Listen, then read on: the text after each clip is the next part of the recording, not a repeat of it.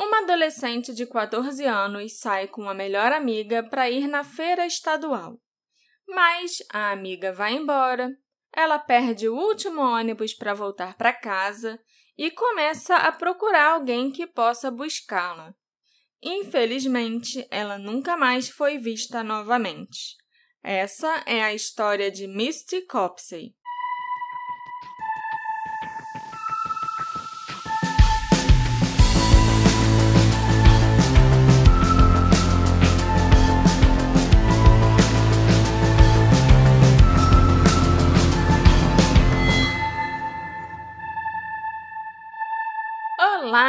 Ouvintes queridos! Sejam muito bem-vindos ao novo episódio do Detetive do Sofá. Eu sou a Marcela, a host desse podcast, e hoje eu não posso enrolar muito aqui nesse início, não, porque o episódio ficou grande demais. É. Acontece quando eu me empolgo pesquisando, escrevendo roteiro e tal, então deixa eu ser bem sucinta dando as boas-vindas para vocês. Eu espero que vocês gostem desse episódio da Mysticopsy, porque ele me deu muito trabalho. E aqui é o Alexandre, para falar que a gente também não pode enrolar muito, porque os caras que estão fazendo obra ali do outro lado da rua pararam para almoçar. E aí a barulheira acabou e a gente tem que gravar enquanto dá, sem quebra-quebra. Então eu vou falar rapidinho que esse podcast conta com o apoio de pessoas maravilhosas que foram lá, abriram o site da Aurelo e escolheram fazer o seu apoio para esse podcast que você está ouvindo. Esse podcast não é nada, nem existiria, provavelmente, a essa altura, por dois anos e meio, se não fosse essa galerinha supimpa que ajuda o podcast. Sim. Né? Que ajuda para que esse um dia possa ser o meu trabalho oficial, né? Caminhando que eu possa me dedicar 100% só ao podcast. Sim. Então, gente, é isso aí. Se você quiser também ajudar, ajudar a Marcela nesse nobre objetivo, vocês vão lá no Aurelo e ver como fazem o apoio direitinho de vocês. E, sem mais delongas, porque os caras devem estar acabando de almoçar, me conta a história da Misty Copsey. A Misty nasceu em 1978. Seus pais se chamavam Diana Smith e Paul Copsey. Os dois se divorciaram poucos meses após o nascimento da Misty e ela passou a viver majoritariamente com a mãe. Ela ainda tinha contato né, com o pai, lógico, mas a mãe era a guardiã legal dela. A Misty era uma excelente aluna na escola. Ela tinha uma média B, assim, em todas as matérias, e passava a maior parte do seu tempo livre treinando, porque ela era uma atleta que fazia parte dos times de softball, basquete e vôlei da escola. Ok. Eu não sei jogar nenhum esporte que envolva uma bola e ela joga três. Ela também era uma menina muito popular, carismática e engraçada, com um senso de humor meio pateta. A Misty era muito querida por seus amigos e seus colegas de classe. A melhor amiga dela se chamava Trina Bevard, e inclusive era com a Trina que a Misty estava passeando na noite em que ela desapareceu.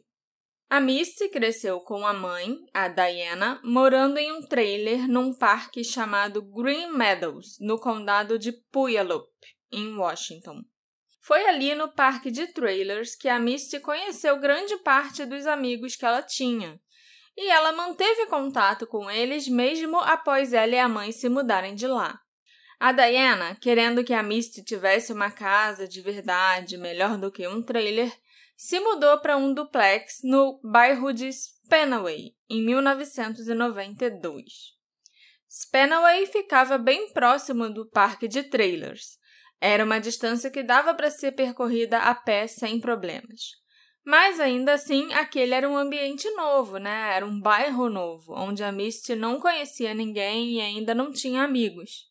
Então, a Misty ainda saía constantemente com os amigos de Green Meadows e os recebia também em casa quando a sua mãe estava fora.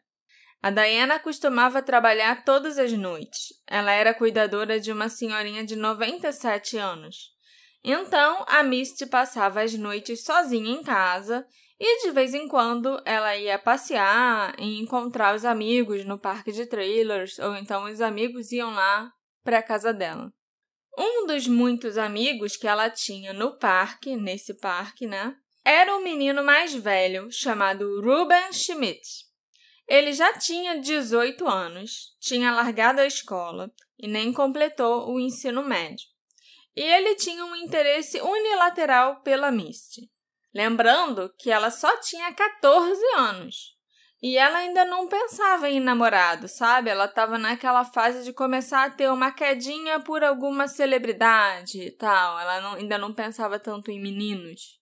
No caso dela, a quedinha que ela tinha era pelo protagonista de Barrados no Baile, o ator Jason Priestley. Ela tinha um pôster dele colado no quarto. Opa. Foi assim que a mãe dela até percebeu que ah, ela tá entrando na adolescência, agora ela tem um crush.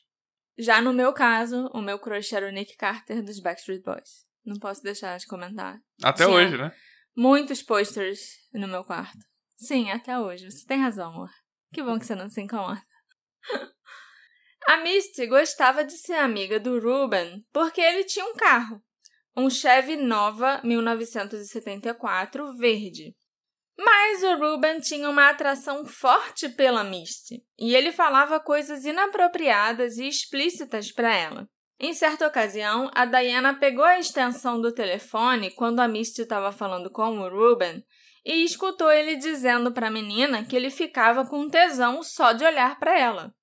É claro que a Diana fez um escândalo e mandou a Misty desligar na hora, e ela não gostava, não queria que a Misty tivesse mais contato com esse garoto. Ele tinha 18 anos, né? Então, realmente, era meio creepy o jeito como ele falava com ela, ou falava até com os amigos dele sobre ela. Porque a Misty tinha só 14 e ela ainda era uma menina. Ela tinha jeito de menina ainda, de criança mesmo, sabe? Ainda era bem bobinha. E o Ruben era muito inapropriado e muito esquisito, como os pedófilos geralmente são. Não posso deixar de comentar. O relacionamento entre a Misty e a Diana era basicamente o que se esperaria do relacionamento de uma pré-adolescente com a mãe. As duas até tinham lá alguns problemas, umas briguinhas e discussões de vez em quando, mas no geral, mãe e filha se davam muito bem. A Diana tinha problemas com álcool. Houve algumas ocasiões em que ela foi flagrada pela polícia dirigindo embriagada. Também houve um incidente alguns meses antes do desaparecimento da Misty, em que a Diana tinha bebido um pouco, chegou em casa e não viu a filha por lá. Ela então foi até a polícia, fez um escândalo e registrou a ocorrência do desaparecimento da Misty. Aí, quando a Diana voltou para casa, a Misty estava lá no quarto dela, lendo um livro onde ela tinha estado quase que o dia todo. A Diana só não olhou nos outros cômodos, Uhum. né? Ela ficou morrendo de vergonha de ligar para a polícia ou voltar lá na delegacia e dizer que tinha sido tudo uma confusão, um engano porque ela tinha bebido e tal. E que a Misty, na verdade, não tinha sumido e estava em casa. Então, a Diana não informou a polícia que a filha tinha sido encontrada. E essa ocorrência do desaparecimento da Misty continuou aberta. E isso, infelizmente, teve consequências depois, quando a Misty desapareceu de verdade. As coisas estavam indo bem para Misty e ela tinha acabado de começar outro ano letivo na sua escola, a Spanaway Lake Junior High. Com o verão chegando ao fim, a feira local de Puyallup era tipo, né, um festival com barraquinhas e parque e tudo, ia acontecer nos próximos dias. Então a Misty e a melhor amiga, Trina, começaram a fazer planos para irem juntas no festival. As duas meninas não tinham ninguém para acompanhá-las na feira, no dia 17 de setembro de 92. Então, depois de perturbar muito a mãe, a Misty convenceu a Diana a deixá-la ir ao festival sem um adulto para supervisionar. Ela e a Trina iriam juntas, a Diana as deixaria lá de carro, mas depois a Misty e a Trina iam ter que pegar o ônibus para irem embora para as suas respectivas casas. O dia 17 estava chegando E a Misty estava muito feliz em passar uma noite, uma tarde com a sua melhor amiga e desfrutar de liberdade pela primeira vez. As duas garotas planejavam pegar o ônibus das 8h40 de volta para casa, que levaria a Misty do centro de Puyallup a Spanaway. Isso significava que elas tinham a tarde toda e quase que a noite inteira também para se divertirem juntas. E elas se divertiram tanto, Alexandre, que quando deu 8h40, as duas perderam o ônibus. Era noite, né? 8h40 da noite. 8h40 da noite, é. E esse horário de 8h40 era a última viagem que o ônibus de Puyallup saía para Spanaway. Depois disso, o ônibus voltava para Puyallup e ia para a garagem. Então a Misty precisava encontrar outra forma de voltar para casa. A Trina morava em Sumner, um lugarejo na direção oposta de Spanaway e muito próxima ali do centro de Puyallup.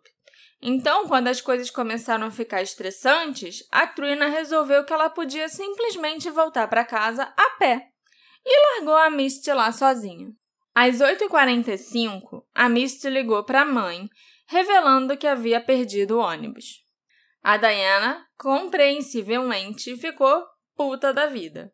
Ela não podia deixar a senhorinha de 97 anos, que ainda tinha Alzheimer, sozinha para ir buscar a Misty lá no festival. Então a Diana disse para Misty que ela tinha que arranjar carona com alguém. A Misty imediatamente deixou escapar para a mãe, assim, no telefone, que ela ia ligar para o Ruben, o admirador de 18 anos, e pedir para ele buscá-la. Mas a Diana disse que não, ela não gostava daquele garoto e ela deixou isso muito claro. A Misty podia ligar para qualquer pessoa, menos para o tal do Ruben. A Diana então fez a Misty prometer que ligaria para ela de novo assim que ela arranjasse uma carona e avisaria com quem ela estava indo embora. Lembrando que nessa época, 1992, ainda não existia celular, então a Misty estava ligando para a mãe de um telefone público. Mas a Misty não ligou novamente. A Diana passou o resto da noite de trabalho preocupada. Infelizmente, havia pouco que ela pudesse fazer, porque a Misty tinha ligado do telefone público e ela só podia presumir que a Misty devia ter encontrado uma carona e ido para casa.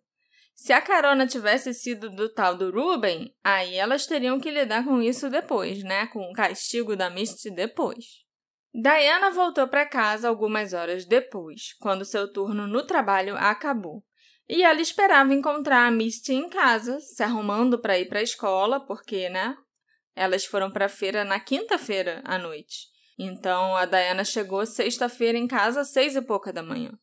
Ou então a Misty também podia ainda estar tá dormindo no quarto. Mas a Diana encontrou uma casa vazia e silenciosa, porque a Misty não tinha chegado. A Diana começou a ligar para todos que ela conhecia. Ela ligou para Trina, ela ligou para o Ruben, ligou para a mãe dela, a avó da Misty, ligou para vários outros amigos, para familiares e até para a polícia. Ainda era bem cedo quando a Diana começou a ligar para todo mundo, então a família da Trina, por exemplo, não atendeu. Já a mãe da Diana disse que não sabia da neta. O Ruben atendeu o telefone e disse para Diana que a Misty havia ligado para ele pedindo uma carona sim, mas ele não tinha combustível no carro para buscá-la e ainda voltar para casa depois. A Diana começou a entrar em pânico. Ela ligou para a polícia, né, para emergência, mas ela foi informada de que ela teria que esperar 30 dias. Nossa! Para reportar a Misty como uma pessoa desaparecida. Até então, ela seria considerada só uma menina que fugiu de casa. A Diana passou aquela manhã inteira em pânico, procurando a Misty, que não tinha aparecido nem na escola naquela manhã e não tinha dado notícias para ninguém. Ela dirigiu até a casa da Trina e deixou um bilhete colado na porta da frente, pedindo que a Trina ligasse para a casa dela urgente quando voltasse da escola. Depois, a Diana foi pessoalmente até o departamento do xerife do condado de Pierce, por volta das 13h30 daquela tarde. E ela descobriu que o despachante da emergência tinha dado a informação errada para ela sobre esperar 30 dias. Mas aí, depois de ter passado a manhã inteira procurando a filha, a Diana se deparou com um problema de jurisdição.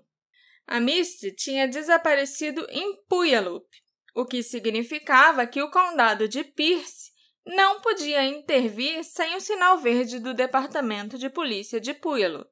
O mesmo departamento de polícia que disse para ela que a Misty seria considerada só uma fugitiva pelos próximos 30 dias.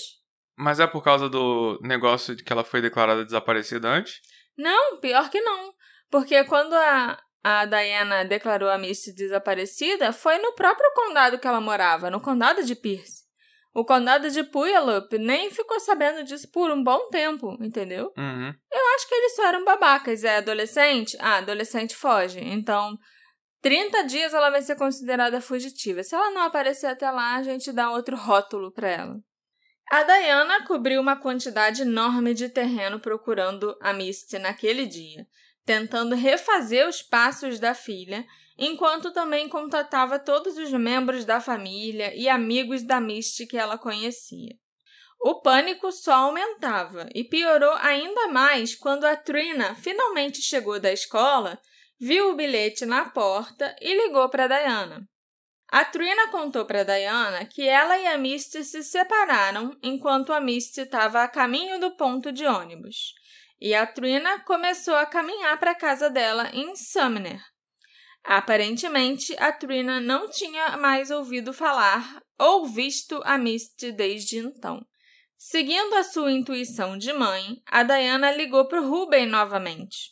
Ele não estava em casa, mas o seu colega de quarto adolescente, chamado James Tinsley, atendeu o telefone.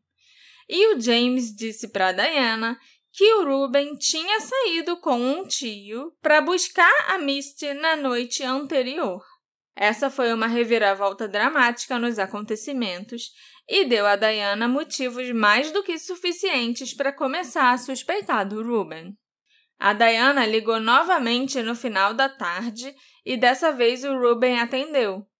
Ela perguntou onde estava a Misty. E o Ruben explicou que o seu colega de quarto, o James, tinha entendido tudo errado. Ele não tinha ido buscar a Misty, e sim ele tinha ido com o tio para uma festa.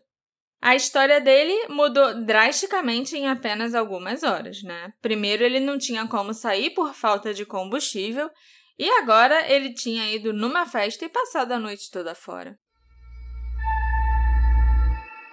Oi, pessoas, tudo bom? Meu nome é Gisele, host do podcast Sob Investigação, um podcast para quem sabe que a realidade é pior que a ficção. A cada temporada são 20 novos casos nacionais e casos extras. Se você gosta de crimes brasileiros, te espero lá. Beijos! A vida da Diana Smith virou de cabeça para baixo.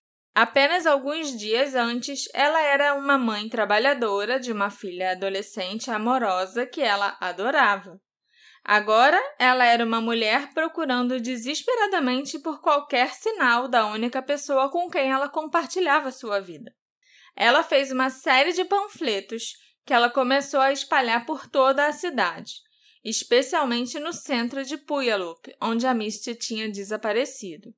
A Diana continuou entrando em contato com os amigos da Misty, implorando para que informassem a ela caso a Misty aparecesse ou desse notícias a qualquer momento.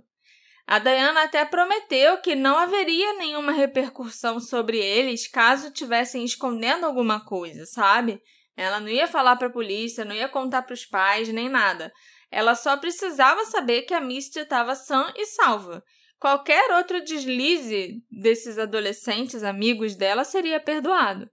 Depois de passar os próximos dois ou três dias procurando a filha e distribuindo panfletos, a Diana conseguiu falar com um motorista de ônibus que estava dirigindo naquela rota de Puyallup para Spanaway na noite do desaparecimento. O motorista disse para Diana que se lembrava de ter visto a Misty na noite em questão, mas ele já estava terminando o turno de trabalho quando a viu e o ônibus não ia para Spanaway novamente. O motorista também se lembrava de ter dito para Misty para ela pegar o próximo ônibus para Tacoma, porque em Tacoma havia um ônibus para Spanaway que ela poderia pegar para chegar em casa. Alguns membros da família e amigos apareciam na casa da Diana e ligavam para ela com frequência, perguntando como estavam as coisas e se a Misty tinha dado algum sinal de vida. E o Ruben Schmidt foi uma das pessoas que ligou algumas vezes, sabe? Perguntando se a polícia já tinha descoberto alguma coisa sobre o caso. Ok. A Misty já estava desaparecida há quase uma semana quando a Diana finalmente conseguiu registrar uma ocorrência do desaparecimento dela no Departamento de Polícia de Puyallup, que tinha jurisdição sobre o caso. Isso aconteceu em 23 de setembro de 92 seis dias após o desaparecimento da Misty. O sargento Herm Carver, um policial de Puyallup, foi designado para supervisionar a investigação.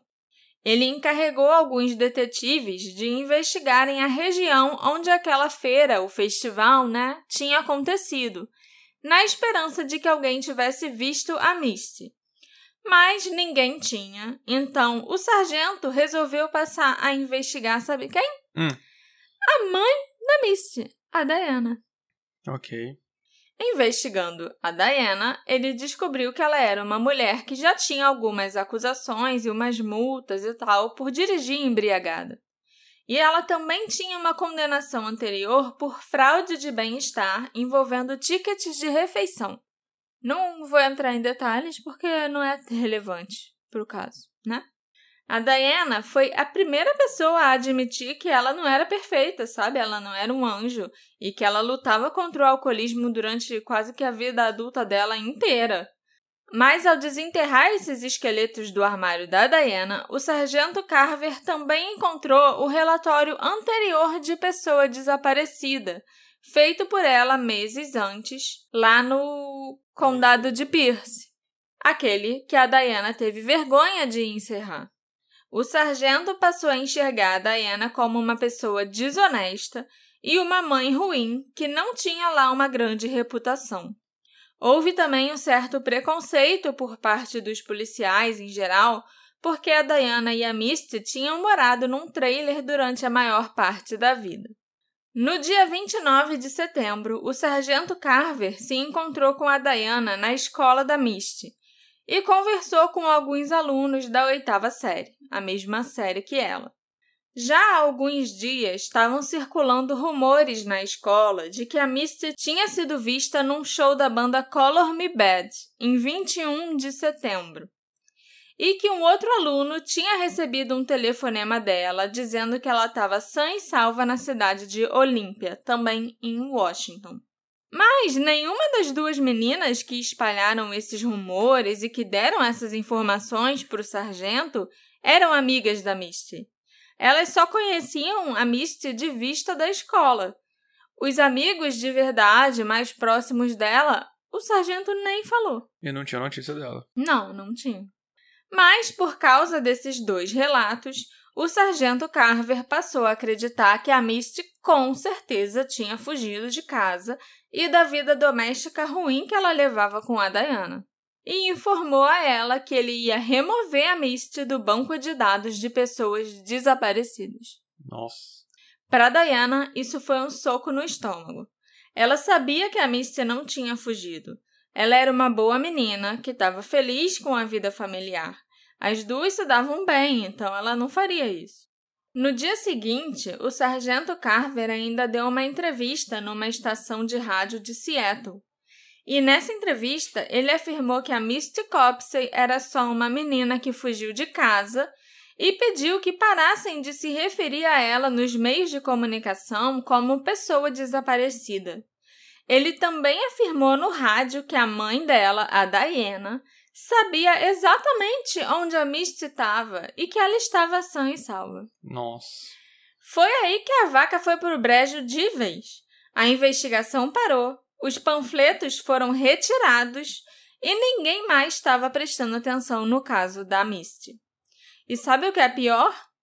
Anos mais tarde, ao ser questionada novamente, a menina que afirmou ter visto a Misty no show do Color Me Bad confessou que havia inventado essa história só para se sentir mais popular. Quase uma década, um homem chamado Corey Bobber estava trabalhando incansavelmente para convencer os detetives do condado de Pierce e do condado de King que ele sabia quem era o serial killer que estava aterrorizando a região de Washington e Seattle, conhecido como o Green River Serial Killer. O suspeito do Corey era um cara chamado Randy Atziger, e as suspeitas dele surgiram porque aparentemente o tal de Randy sabia coisas demais sobre os assassinatos e tal. mudamos de assunto então, né? Por isso que tem uma vírgula. Ok. Durante a sua cruzada pessoal contra o Randy Atziger, o Corey Bobber começou a utilizar a mídia como ferramenta de investigação. Ele, inclusive, tentava colocar a mídia contra os investigadores, afirmando que a polícia estava encobrindo a verdade e se recusando a investigar as pistas.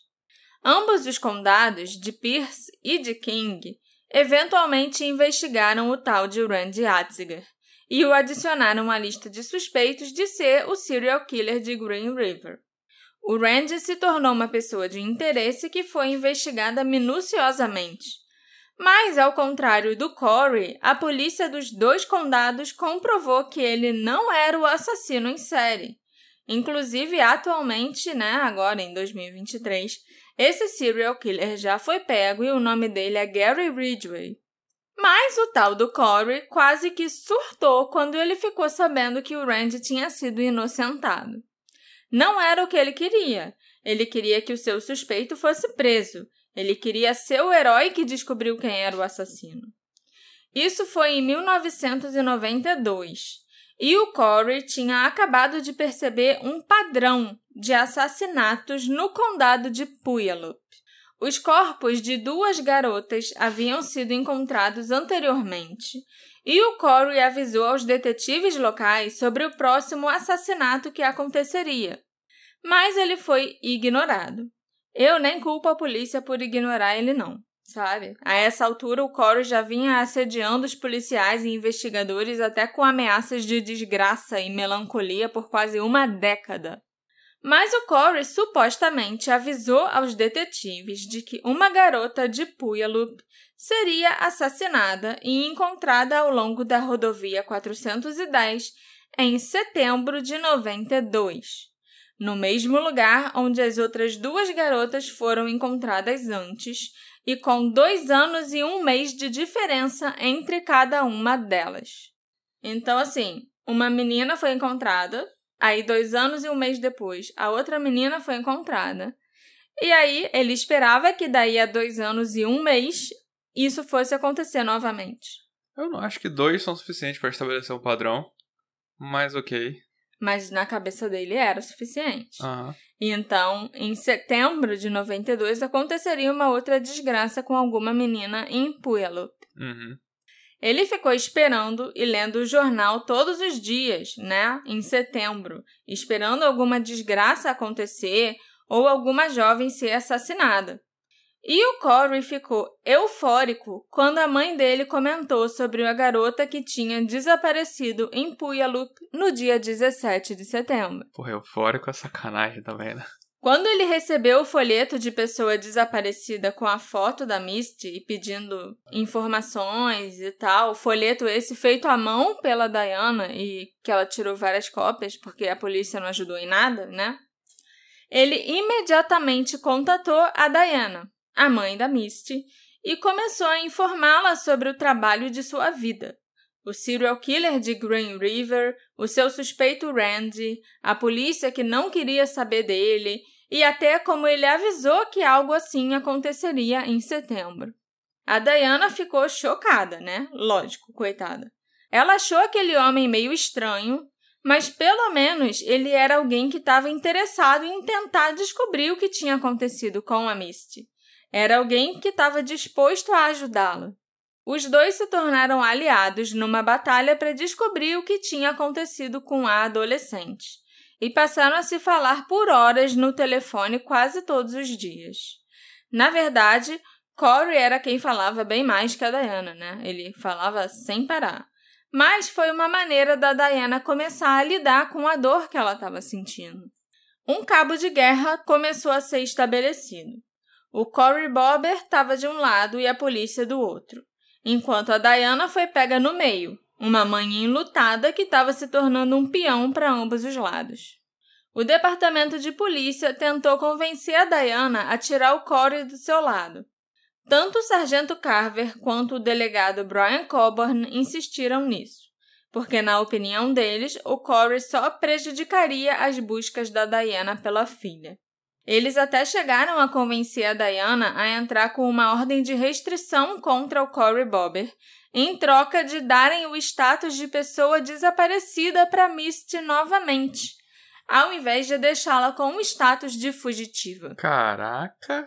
O Corey chegou a ficar bem assustado com essa restrição. Mas, duas semanas depois, a Diana descobriu que, após passados os primeiros 30 dias, se a pessoa com o status de fugitiva não tivesse retornado ou dado notícias, a polícia tinha a obrigação de mudar o status para a pessoa desaparecida. Os policiais não estavam sendo legais com ela, sabe? Não estavam fazendo nenhum Uma favor. barganha. É. Eles não iam passar a investigar o caso da Misty. Eles realmente tinham que mudar o status dela no sistema. Então a Diana foi lá e retirou a ordem de restrição contra o Corey no início de novembro de 92. Ela percebeu que, apesar da sua insanidade ocasional e sua natureza meio suspeita, ela precisava dele. Nas semanas após o desaparecimento da Misty, o Corey a ouviu e conversou por horas com ela no telefone. Ele era o único que se importava e o único ombro onde ela poderia chorar. Ele também a colocou em contato com grupos de apoio e outras organizações que foram úteis. E o fato do Corey estar tá tentando investigar e concordar com ela que a Misty não tinha fugido significava muito para Diana. Ela decidiu que se tivesse que escolher um lado, ela escolheria o Corey Bobber. Pelo menos ele estava procurando uma resposta. Ela ainda tinha dúvidas sobre o Ruben Schmidt, mas o Corey não concordava. Ele tinha o seu próprio suspeito, o Randy Atziger, e ele estava tão seguro da culpa do Randy que ele não queria ouvir mais nada. Caraca, o que, que esse Randy fez? Em novembro de 92, a polícia do condado de King revelou que estava reabrindo oficialmente o caso do serial killer de Green River e que estava vinculando aquelas duas garotas que foram assassinadas em Puyallup a ele. Essas garotas se chamavam Kim DeLand e Anna Chebetnoy. Essas duas foram que ele criou o padrão, né? Isso. Que foram assassinadas em Puyallup e encontradas numa floresta, mais ou menos, numa mata fechada na beira da estrada da rodovia 410. Obviamente, a Misty não poderia ser vinculada ao assassino de Green River também, já que ela estava desaparecida há apenas dois meses e um corpo não havia sido encontrado. Mas isso era uma prova para o Corey, pelo menos, de que ele estava no caminho certo. O Corey resolveu fazer buscas pela Misty na mesma área onde os corpos da Kim e da Anna tinham sido encontrados. Então, ele organizou grupos de busca durante todos os finais de semana do mês de novembro para tentar encontrar qualquer vestígio da Misty, mas não deu em nada. Em 2 de dezembro, quase três meses depois que ela desapareceu, o gabinete do xerife do condado de Pierce declarou oficialmente a Misty como desaparecida em circunstâncias suspeitas, o que foi uma atualização significativa, ao contrário da atualização lá do sargento de Puyallup, né? A ideia de fuga estava finalmente começando a ser desvinculada do caso da Misty. Em janeiro de 1993, no programa de rádio Northwest Afternoon, a Diana deu uma entrevista junto com a amiga adolescente da Misty, a Trina Bevard. Além delas, estava lá também o detetive do condado de King, chamado Jim Doyon, que havia investigado o caso do assassino de Green River e das duas garotas assassinadas em Puyallup. Ao longo da transmissão, a rádio abriu as linhas telefônicas para que ouvintes ligassem e dessem pistas caso soubessem ou se lembrassem de algo. E uma pista importante foi recebida. Uma mulher alegou ter visto a Misty descendo a rua principal de Puyallup e passando por um 7-Eleven, uma loja de conveniência, que ficava do outro lado da rua. Esse suposto avistamento ocorreu por volta das 10 da noite, o que empurraria uma possível linha do tempo do desaparecimento da Misty em meia hora. No dia seguinte, o detetive Jim Doyon resolveu fazer a mesma coisa que o Corey Bobber já tinha feito antes. Ele foi até o lugar onde as duas garotas assassinadas tinham sido encontradas e começou a procurar possíveis pistas da Misty. Ele não encontrou nada, mas isso por si só já era um bom sinal, né? De que um policial estava interessado no caso. Lembrando que esse aí já é de um terceiro, de uma terceira condado, né? É, uma terceira delegacia, né, basicamente, do condado de King. Enquanto isso, o Cory Bobber começou a se perguntar o que ele estava fazendo de errado. Ele acreditava piamente que um sinal da Misty seria encontrado a qualquer momento naquela área, mas ele já tinha feito mais quatro buscas ali e nada. Ele então entrou em contato com um conhecido dele que trabalhava no escritório do legista para confirmar se ele estava procurando no lugar certo, se ele realmente estava onde as duas garotas tinham sido encontradas. Mas ele estava procurando no lugar errado o tempo todo. O Corey e seus voluntários estavam fazendo as buscas no lado errado da rodovia. Eles estavam ao norte do marcador de milha número 30, mas eles deveriam estar procurando ao sul desse mesmo marcador. Aí o Corey ficou empolgadão de novo, né? Ele começou a divulgar a próxima busca para a mídia, que seria realizada no sábado, 7 de fevereiro de 93. O Corey e a Diana lideraram um grupo de familiares, amigos e voluntários para a floresta no lado sul do marcador de milha número 30 da rodovia 410. Eles começaram a vasculhar aquela área procurando por qualquer sinal da Misty. E surpreendentemente, eles encontraram algo: a calça jeans que a Misty usava na noite do desaparecimento uma calça larga e desbotada que ela tinha pegado emprestado com a mãe. E junto com essa calça jeans ainda foram encontrados um par de meias e uma calcinha, que a Diane confirmou que realmente pertenciam a Misty. Caraca, eu achei que não ia dar em nada. Enquanto Diana começou a chorar e quase desmaiou, o Corey teve dificuldade em conter a sua excitação. Ele finalmente provou que ele estava certo e tinha algo a mostrar por todos os seus anos de esforço. E ainda era algo que ele poderia jogar na cara da polícia que tinha menosprezado ele. O Randy Adziger que espere. É. Já a Diana ficou arrasada, porque, por mais que ela imaginasse que algo grave pudesse ter acontecido com a filha, ela ainda tinha esperança de encontrar a Misty sã e salva. Mas aqueles itens deram um banho de água gelada nela e acabaram com as esperanças que restavam, né? O detetive Jim Doyon, aquele do condado de King, foi enviado para o local e encarregado da investigação. Ele logo percebeu que a calça jeans não estava localizada exatamente no mesmo local em que o assassino tinha deixado as vítimas anteriormente. Os corpos das duas garotas foram encontrados a uma caminhada de 10 minutos para dentro da floresta. Já as peças de roupa da Misty foram localizadas perto da estrada, logo na entrada da área de floresta e mata fechada. Isso foi algo que deixou o Jim meio desconfiado, porque ele próprio passou mais de seis horas ali, uma semana antes, procurando por qualquer sinal da Misty e não tinha encontrado aquela calça. Ele reconheceu que ele podia ter deixado passar, mas continuou com a pulga atrás da orelha. Uma análise forense provou que a calça estava coberta de sujeira há algum tempo, então não era provável que quem quer que tivesse largado a calça ali o tivesse feito na última semana, né? Tipo, depois que o Jim procurou, alguém foi lá e botou a calça naquele lugar para ser encontrado. Então ele deixou passar mesmo. Por alguém eu digo Corey. Ah, tá. Entendeu? Ok, ah, entendi. O detetive Jim Doyon continuou fazendo uma investigação na área. Ele usou cães farejadores e até usou um helicóptero também com imagens térmicas para sobrevoar o local. Enquanto o caso esquentava para o Jim Doyle e o Corey Bobber se maravilhava com o seu sucesso, a Diana voltou novamente para uma casa vazia, enfurecida. Ela estava furiosa com a polícia por terem se recusado a procurar sua filha logo no início. Estava furiosa consigo mesma por não ter protegido a Misty. Estava furiosa com o Corey por ele ter revelado uma trágica verdade para ela, né? Que realmente a filha dela podia estar tá morta. Não tem mais esperança. É.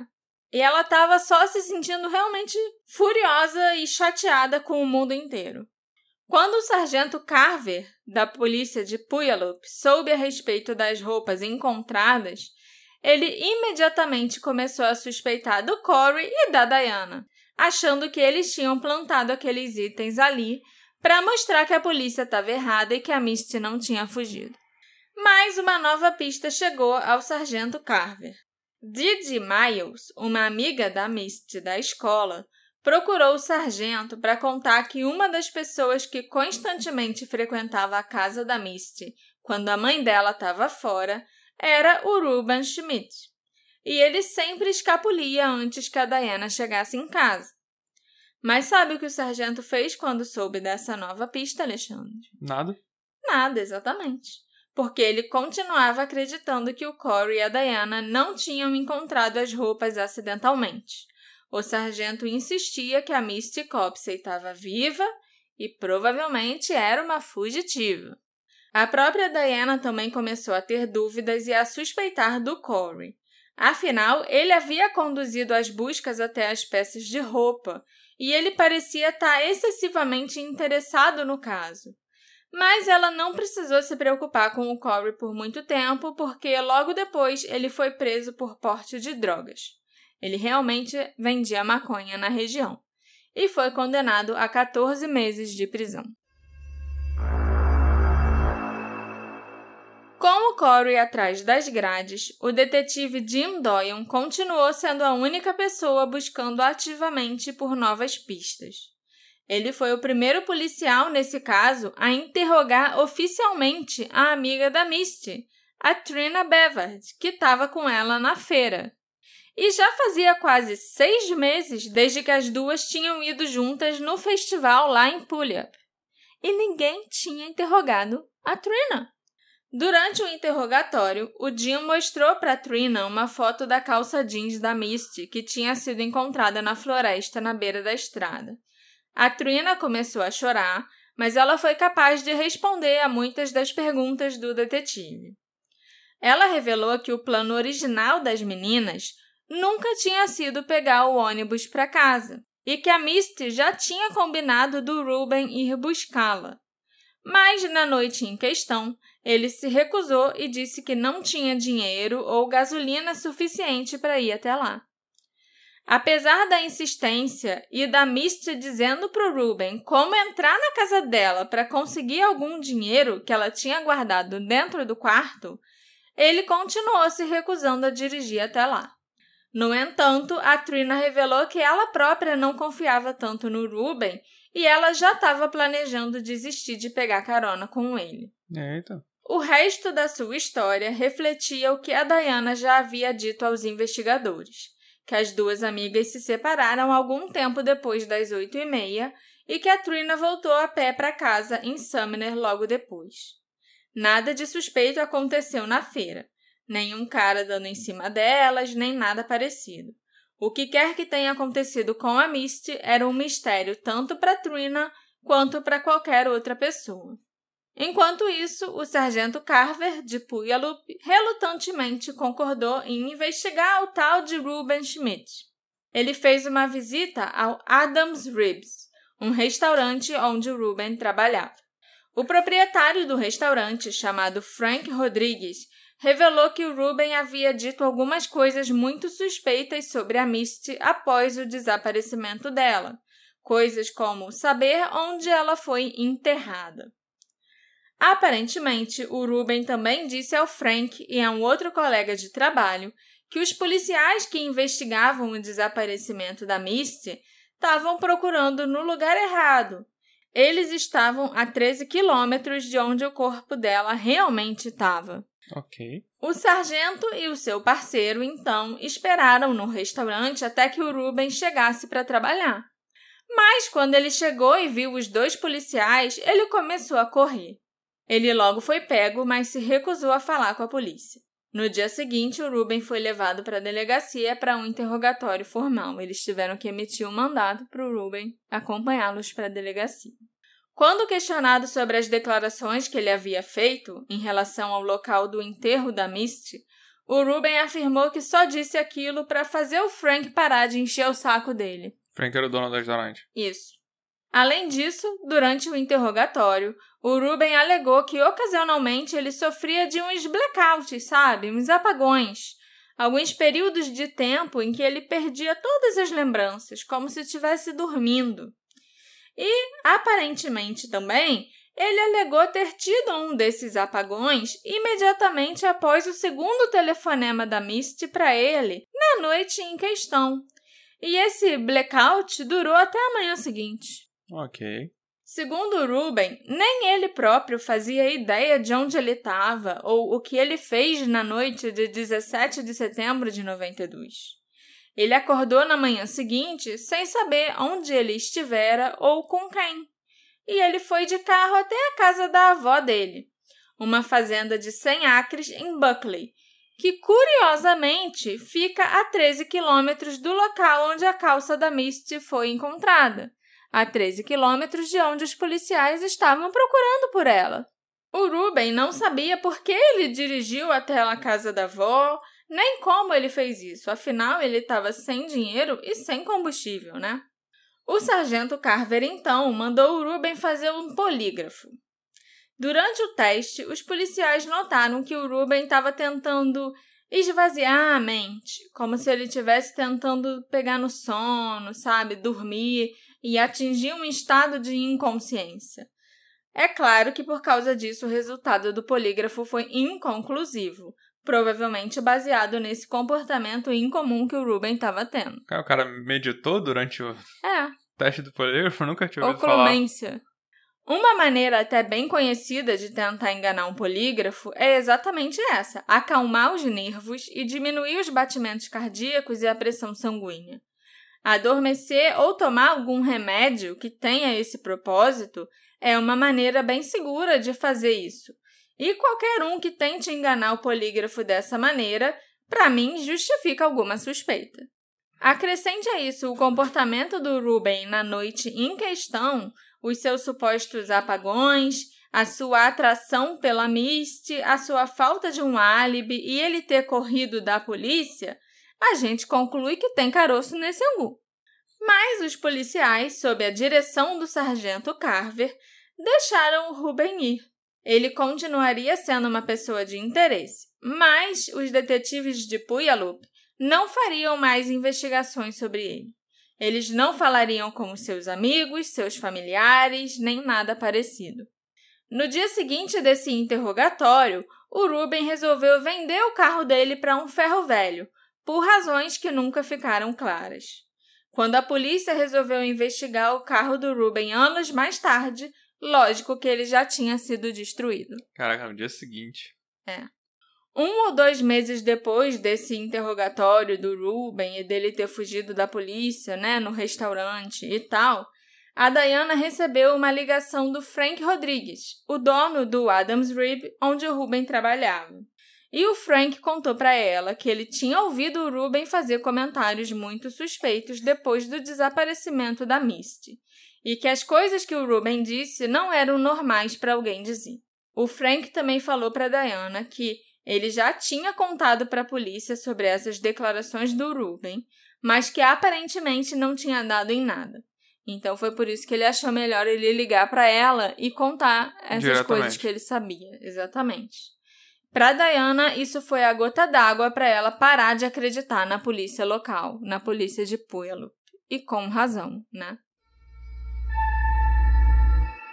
A polícia supostamente retirou Ruben Schmidt da lista de principais suspeitos porque surgiu uma nova pessoa de interesse para eles focarem logo depois. Por meses, a história oficial era que no dia 17 de setembro de 92, A Trina e a Misty se despediram perto do parque de diversões, né, na saída do festival. Enquanto Misty esperava o ônibus, ou procurava um ônibus e uma carona, a Trina voltou a pé para casa, que ficava nas proximidades em Sumner. Você lembra bem dessa história, né, Uhum, Alexandre? sim. Acontece, no entanto, que isso foi uma invenção da Trina. Na verdade, a Trina pegou uma carona com o seu namorado, chamado Michael Reiner, que tinha 23 anos, um cara 8 anos mais velho que as duas meninas, a Trina e a Misty. Uma verificação dos antecedentes criminais do tal de Michael Reiner revelou que ele já tinha uma ficha com uma acusação de estupro juvenil que aconteceu sete anos antes. E ele também tinha laços pessoais com a Kim DeLand e a Anna Chebetnoy, as duas meninas assassinadas alguns anos antes do desaparecimento da Misty. Foram as duas que foram encontradas? Isso, os dois corpos que foram encontrados. Ele conhecia as meninas e era amigo delas. Embora a polícia ainda se referisse publicamente a Misty Copsey como uma fugitiva, eles agora estavam começando a cavar um pouco mais fundo, devido não apenas ao escrutínio da mídia começando a se formar em torno deles, mas também devido ao crescente envolvimento do condado de King, principalmente do detetive Jim Doyle. Quando a polícia interrogou a Trina Bever, de 15 anos, novamente, ela revelou que não havia contado sobre o namorado mais velho porque não queria se meter em problemas. Ela afirmou que na noite do desaparecimento da Misty, ela tentou entrar em contato com o Michael, mas a Misty disse que não queria pegar carona com ele. Na verdade, ela ia falar pro Michael, tipo, ah, já que você vem me pegar, você pode é, Levar a levar a. Misty em casa também? Mas não, a Misty não quis. Ela não confiava no Michael e já tinha acontecido um incidente em que a Misty e o Michael discutiram porque ele deu em cima dela e ela não gostou, e ele foi lá e deu um tapa na Misty. Caraca. Pois é. Os detetives se perguntaram se Michael Reiner poderia ter deixado a Trina em casa e depois ter voltado até o festival e ido atrás da Misty para fazer alguma coisa com ela. A Trina disse que ela não tinha como saber o que o Michael fez depois de deixá-la em casa. E eu fico muito puta da vida com a Trina, porque a melhor, a suposta melhor amiga dela sumiu. Ninguém tinha notícias e ela passou quase um ano mentindo sobre O que o que naquela tinha acontecido naquela noite, que era a coisa mais importante, sabe? Você precisava saber o que aconteceu, quem elas viram, quem elas encontraram, quando elas se separaram, como que cada uma foi embora, tentou ir embora. E, porra, tinha um cara de 23 anos, muito suspeito, envolvido, e a Trina tava só, sei lá, tentando acobertar ele e Uhum. Sabe? Ao invés de se preocupar mais com uma amiga que tinha sumido. Vendo a mãe ficar desesperada. Sim. Em abril de 93, a polícia descobriu que o Michael estava vendendo seu carro. Um Escort azul 1981, que não estava em boas condições. Mal sabia ele que estava vendendo o carro para um policial disfarçado. O carro foi enviado direto para a perícia em busca de amostras do DNA da Misty.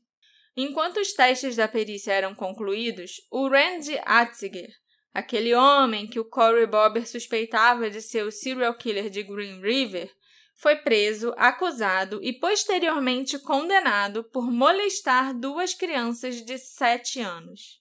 A polícia local aproveitou a chance para questionar o Randy sobre a Misty, mas descobriram que ele tinha um álibi. Na noite de 17 de setembro, ele estava a poucos passos de distância, sim, do local do festival, mas ele estava no hospital Puyallup Good Samaritan, porque a irmã dele estava dando à luz, e a família toda tinha ido para o hospital esperar o bebê nascer. Então ele foi visto por muita gente no Uhum. hospital. Em julho de 93, o sargento Carver convocou o Michael Reiner para um interrogatório. Ele começou a questioná-lo sobre a Misty, sobre seu relacionamento com a Trina, se ele tinha um álibi para depois que ele deixou a Trina em casa, e também sobre um incidente de estupro juvenil no qual ele tinha se envolvido anos antes. Por se tratar de um incidente que aconteceu quando o próprio Michael ainda era menor, a polícia não tinha como obter detalhes. Mas o Michael afirmava que tinha sido inocentado. Os detetives fizeram o Michael passar por um polígrafo que não indicou inconsistências. Ele foi eliminado como suspeito enquanto ainda esperavam os resultados da perícia do carro dele. Quase um ano inteiro se passou até a polícia de Puyallup resolver investigar o Ruben Schmidt de novo.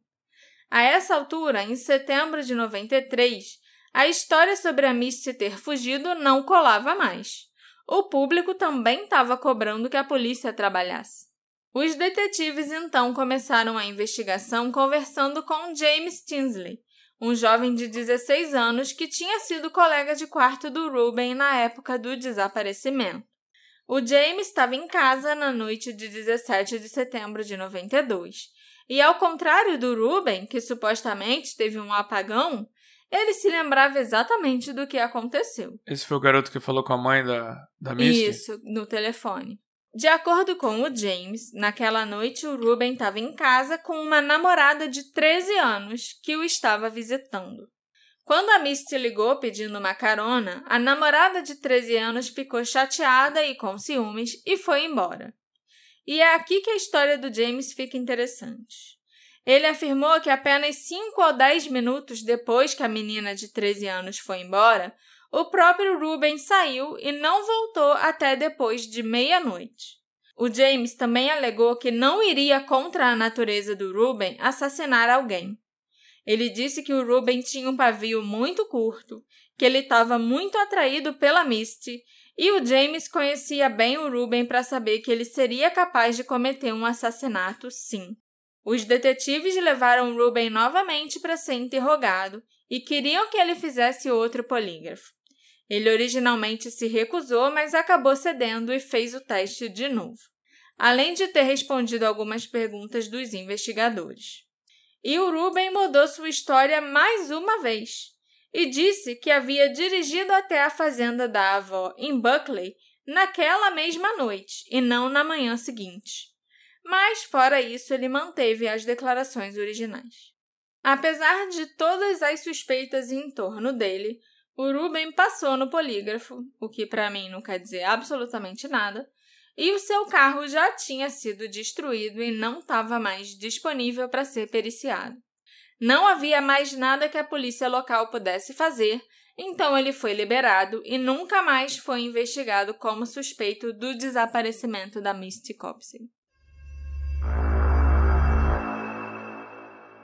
Depois que o Ruben Schmidt saiu da lista de suspeitos, o sargento Carver voltou a se concentrar na Diana como suspeita. Porra, de novo? Apesar dela estar tá cuidando da idosa de 97 anos quando a filha desapareceu e ter sido a pessoa que relatou o desaparecimento da Misty e que lutou para que ela fosse encontrada, o sargento achava que ela poderia ter feito algo com a filha.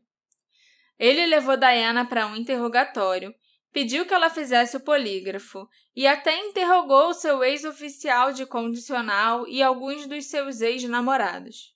A Diana passou no teste do polígrafo, mas o sargento começou a divulgar que ela tinha falhado. Já fazia algum tempo que ele estava convencido que a Diana e o Corey tinham sido responsáveis por plantar a calça da Misty no local ao longo da rodovia 410.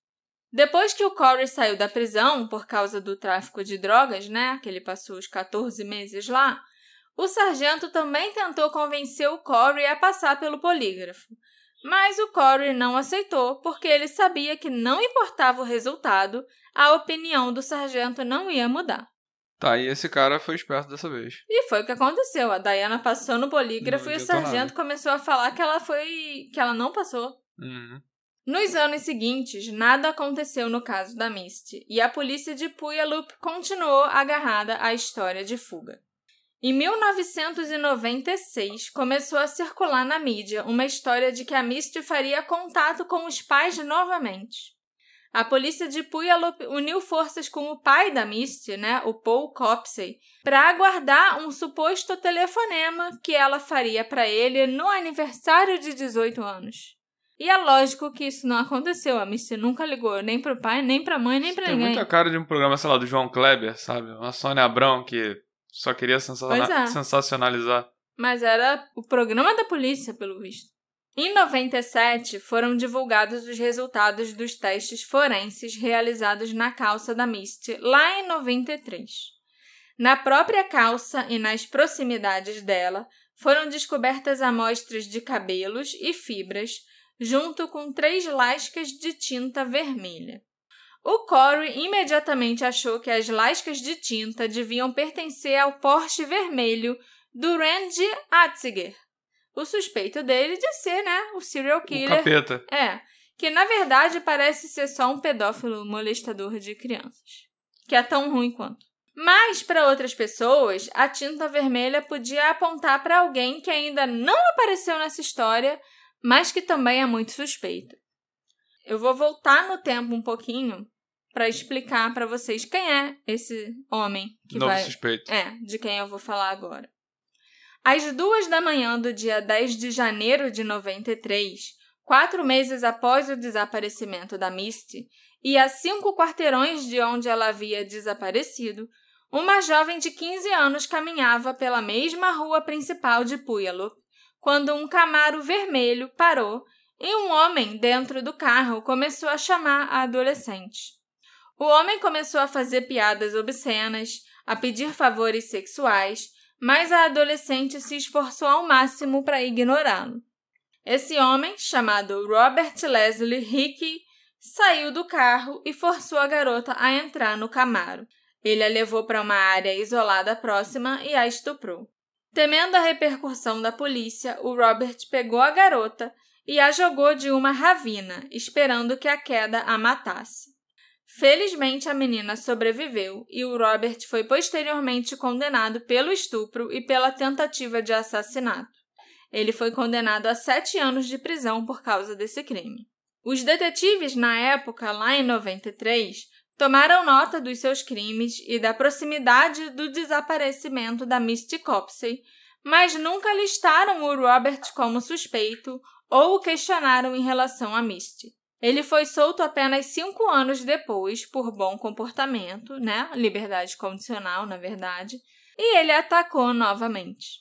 Em 14 de maio de 2001, em Lakewood, a aproximadamente 16 quilômetros de Puyallup, uma mulher de 24 anos estava voltando da igreja para casa por volta das 10 da noite.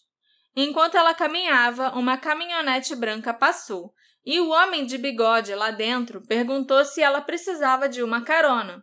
A mulher disse que não, mas a caminhonete parou no acostamento de qualquer forma e o homem saiu do veículo. Era o Robert Hickey. Ele já tinha sido libertado da prisão há algum tempo. Ele começou a se aproximar da mulher e pediu um cigarro. A moça disse que não fumava e atravessou rapidamente para o outro lado da rua, enquanto pegou o celular do bolso e ligou para a emergência, discou 911. O Robert correu atrás dela e a empurrou e jogou no chão. Ele começou a rasgar a camisa da mulher e a agarrar seu seio, enquanto ela gritava. O Robert ameaçou matá-la, mas ele ficou instantaneamente alarmado ao ver que a polícia estava na linha no celular dela. Ele pegou o celular e saiu correndo, mas a mulher conseguiu rapidamente correr para casa e ligar para a polícia novamente do telefone fixo. O Robert foi encontrado logo em seguida e foi condenado pela tentativa de estupro. Ele voltou para a prisão por ter violado a condicional e depois ele foi julgado por esse crime e condenado à prisão perpétua sem possibilidade de condicional.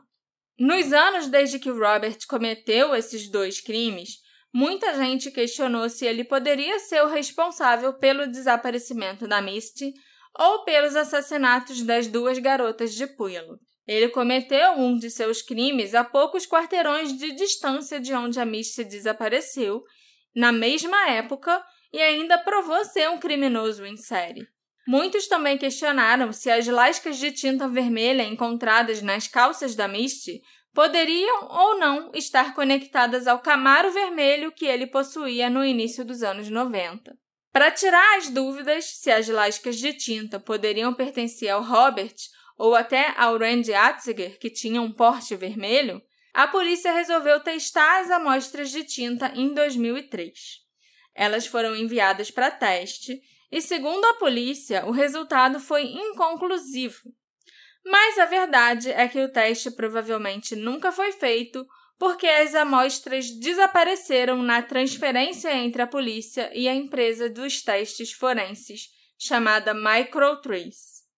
Até hoje elas não foram encontradas e ninguém sabe ao certo quem as manuseou por último, se foi a polícia ou a Microtrace, que ainda sofreu um incêndio em um de seus laboratórios em 2008. A única evidência forense que tinha no caso da Misty foi perdida pela polícia. Em 2001, enquanto o arquivo do caso Misty Copsey continuava acumulando poeira, outro caso arquivado foi solucionado. Em 30 de novembro de 2001, Gary Ridgway foi preso como o serial killer de Green River, encerrando um mistério que durava décadas. Para o Corey Bobber, isso foi um tapa na cara, né? Até hoje ele acredita que o Randy era o verdadeiro assassino e que o Gary foi só o bode expiatório da polícia, embora o Gary tenha confessado dezenas de assassinatos. Na verdade, ele perdeu até a conta das suas inúmeras vítimas, a ponto de não ter certeza nem de onde eles havia enterrado. O detetive Jim Doyon, que há muito tempo caçava o serial killer de Green River, foi um dos policiais que prendeu o Gary Ridgway. No entanto, apesar de todo o trabalho duro na captura do Gary, Jim Doyon e outros detetives não conseguiram conectá-lo às duas garotas assassinadas de Puyallup nem ao desaparecimento da Misty. É justo apontar que o Gary Ridgway tinha um motivo muito bom para não admitir nenhum sequestro ou assassinato no condado de Pierce. Fazer isso atrairia mais acusações contra ele. E ele tinha conseguido escapar da pena de morte no condado de King, fazendo um acordo judicial e ajudando a polícia a rastrear onde ele tinha enterrado ou descartado os corpos das vítimas. Então, confessar crimes em outro condado poderia fazer com que ele fosse julgado novamente e com que ele fosse elegível à pena de morte. Também é importante notar que o Gary tinha um álibi para a noite do desaparecimento da Misty. Em 17 de setembro de 92, ele estava trabalhando e a folha de ponto comprovava isso. Em meados dos anos 2000, a Diana contratou um investigador particular. Esse investigador não conseguiu descobrir nada de novo, mas ele deu a Diana um conselho surpreendente: cortar laços com o Corey Bobber completamente. Ao tentar encontrar informações sobre o caso, o Corey, não tão educadamente, disse para o investigador para ele fazer a própria pesquisa e não ficar pedindo a ajuda dele. Ele não ia dividir os arquivos dele com ninguém. O investigador particular disse para Diana que o Corey causava mais problemas para o caso do que ajudava, e talvez estivesse impedindo que respostas fossem encontradas.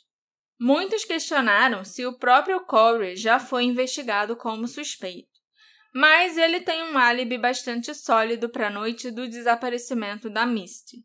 O Corey tinha sido agredido por um vizinho naquela noite, durante uma discussão, e ele e o vizinho foram parar na delegacia, onde o boletim de ocorrência foi registrado e os dois só saíram de lá uma e meia da manhã. Outro fator a considerar é que o Corey também nunca teve carro, ele não tinha nem carteira de motorista, não teve carteira de motorista ao longo da vida. Então as chances dele sequestrar alguém são bem pequenas, mesmo que ele seja meio maluco. As amostras de cabelo e as fibras encontradas próximas à calça jeans da Misty foram testadas em 2013, mas não apresentaram resultados. Elas não combinaram com o DNA da Misty nem da Diana e também não deram nenhuma correspondência com mais ninguém do banco de dados forense do FBI. Mais recentemente, a polícia de Puyallup, que ainda investiga o desaparecimento, pediu ajuda sem declarar abertamente que os primeiros investigadores estragaram completamente o caso, os novos investigadores imploraram que qualquer pessoa que ainda tivesse fotos da feira de Puyallup tiradas em 17 de setembro de 92, as compartilhasse com o departamento de polícia. Eles acham que qualquer foto pode ajudá-los a encontrar alguma pista ou a descobrir a verdade por trás do desaparecimento da Misty Copsey. Essa reinvestigação do caso revelou uma dica que foi recebida pela polícia em 93, mas que foi ignorada em Puyallup.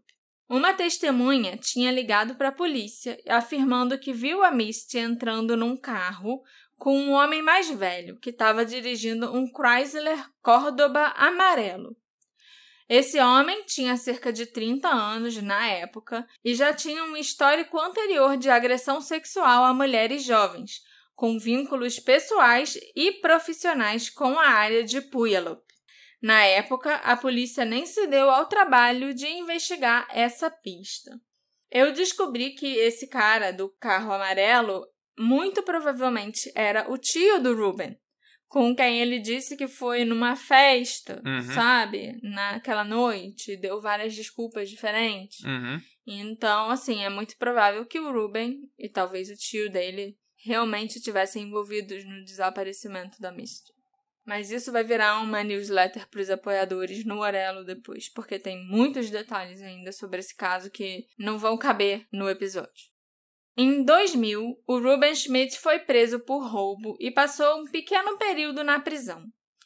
Mais tarde, em 2006, a sua esposa obteve uma ordem de restrição contra ele, alegando que ele havia ameaçado matá-la e incendiar a sua casa.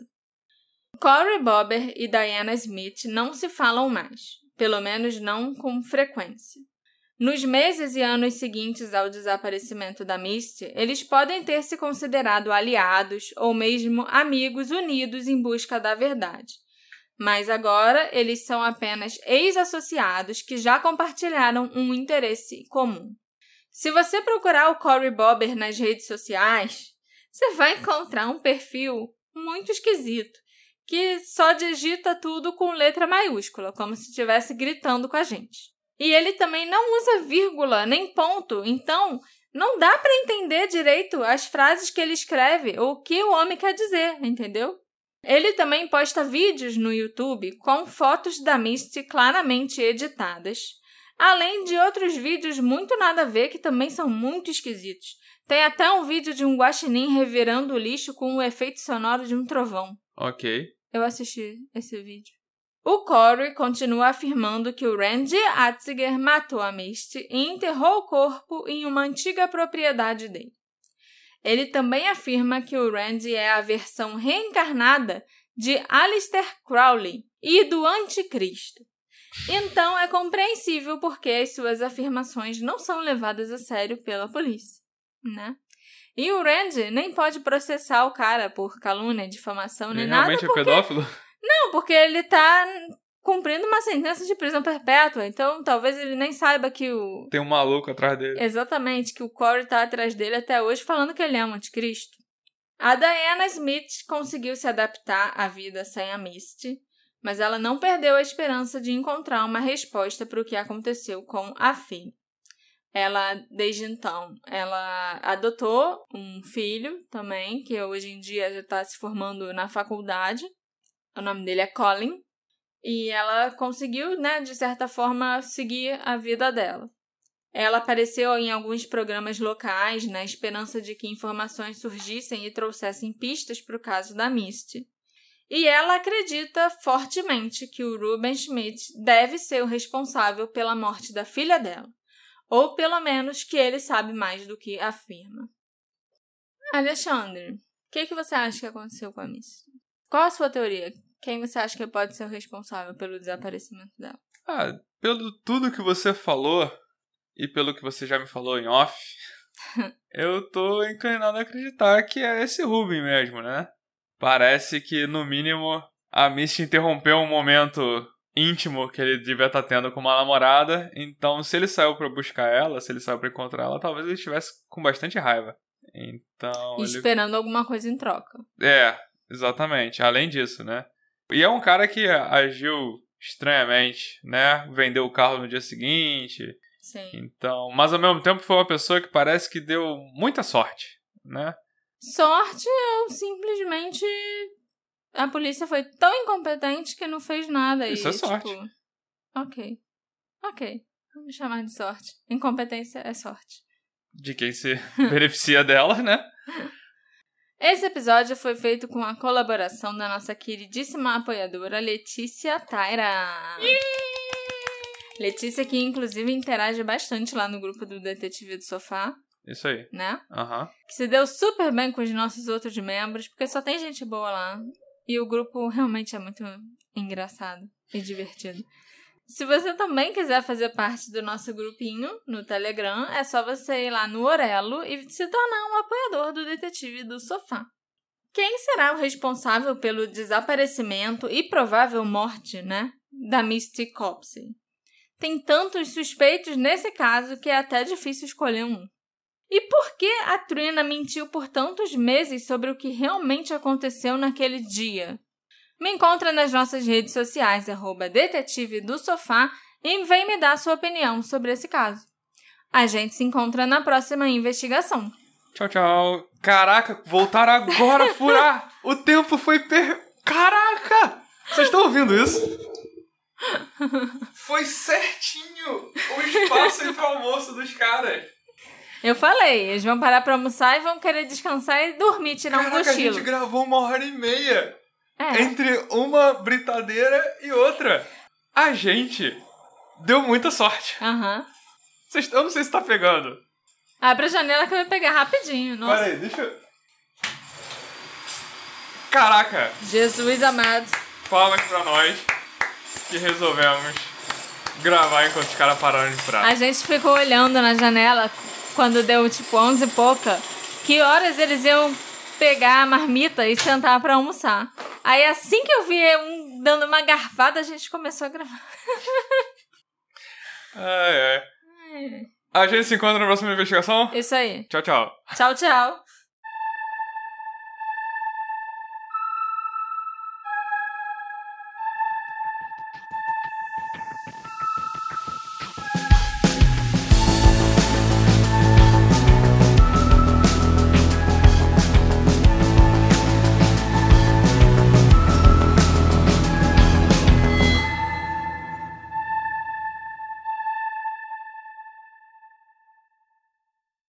Prepare-se para mergulhar no mundo sombrio e fascinante dos crimes reais. O podcast Composição de um Crime vai te deixar vidrado do início ao fim com uma experiência única, onde os detalhes mais obscuros sobre assassinatos, conspirações e serial killers ganham vida. Se você, assim como eu, adora histórias intrigantes de crimes reais e busca desvendar os segredos por trás dos crimes mais complexos, esse é o podcast que vai te viciar. Composição de um Crime está em todas as plataformas de áudio. Escolha a sua e dê o play.